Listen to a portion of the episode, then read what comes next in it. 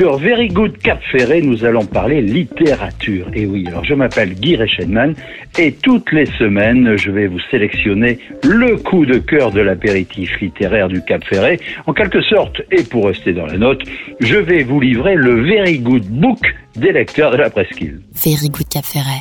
Bonjour à tous. Alors cette semaine, je vais vous parler du euh, livre de Laurent Godet euh, qui s'appelle Chien 51 euh, un livre édité par Actes Sud, Actes Sud étant une très très belle maison d'édition. On est rarement déçu d'ailleurs par euh, les textes euh, édités par cette par cette maison. Alors quelques mots sur sur l'auteur Laurent Godet. Ben, Laurent Godet, c'est un peu le dramaturge du XXe siècle. Hein. C'est un garçon qui a fait du théâtre, qui a écrit des pièces de théâtre. Il est né en 72, hein, donc il a une petite cinquantaine.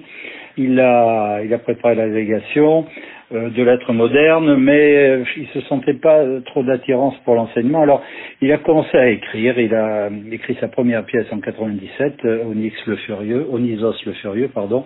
Et ensuite, il s'est mis à écrire des des, des, romans. alors, son premier titre qui lui a valu un peu de gloire, c'est La mort du roi de Songor, hein, qui a été le prix Goncourt des lycéens, le prix des libraires en 2003.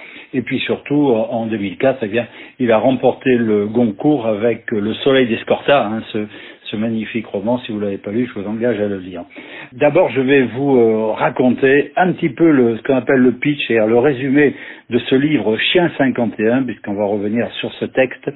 Et puis euh, ensuite, eh bien, je vous euh, donnerai bien sûr l'avis de, de l'apéritif littéraire du Cap Ferret, qui est positif, hein, parce qu'on va faire que dans le positif. Et, et, et, puis à la fin, eh bien, je vous lirai quelques lignes de ce roman.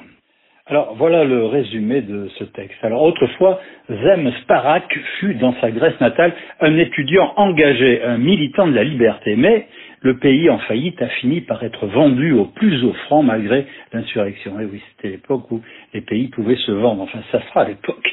Et dans le sang de la répression massive qui s'est abattue sur le peuple révolté, eh bien Zem Sparak, donc le héros du livre, fidèle à la promesse de toujours faire passer la vie avant la politique, eh bien, il a fait quelque chose qui n'était pas très bien, on verra à l'issue du livre. Je vous dis rien.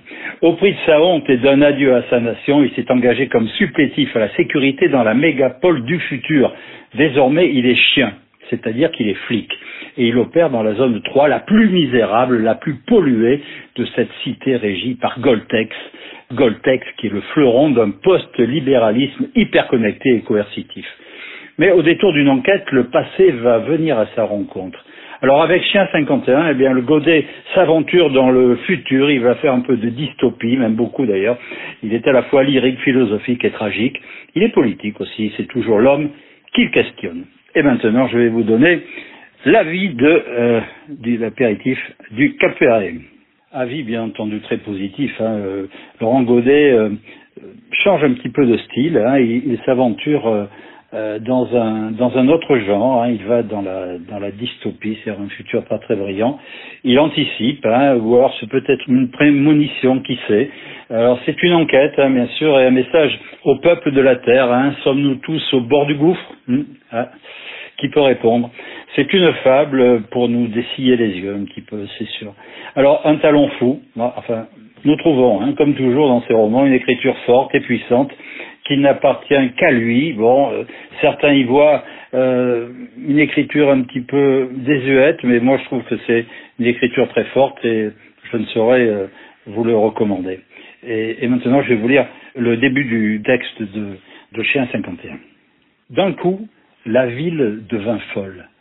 Lorsque les dirigeants de Goldtext annoncèrent que le rachat de la Grèce était finalisé, les citoyens d'Athènes furent pris de panique eux qui s'étaient massivement opposés à cette acquisition, qui, durant des mois, avaient manifesté, soutenu la jeunesse lorsqu'elle construisait des barricades et juré d'aller jusqu'au bout, finirent par se tourner vers l'oppresseur et voulurent tous partir. Même les plus réticents étaient en proie à cette obsession, quitter la ville, ne pas rester prisonniers de ce piège, rejoindre au plus vite Goltex et poursuivre leur vie ailleurs. Ils sentaient bien que leur monde allait disparaître et ils avaient peur. Des rumeurs circulaient. On disait qu'il fallait faire vite, que seuls les premiers seraient pris, que le sort des autres promettait d'être sombre. On disait que la Grèce allait être démembrée, vendue par morceaux, et que ceux qui resteraient habiteraient bientôt sur une terre d'esclaves, oubliée de tous. Il fallait s'en aller. Plus personne n'en doutait. La folie s'emparait de la rue. Sur l'avenue Tsalzari, une femme qui traînait derrière elle deux valises et ses trois enfants en bas âge s'arrêta net, se dégrafa jusqu'à montrer sa poitrine et se mit à hurler Prenez-nous, prenez-nous, puisque vous achetez tout. Voilà le départ de ce texte et je vous assure, il est très fort. À la semaine prochaine.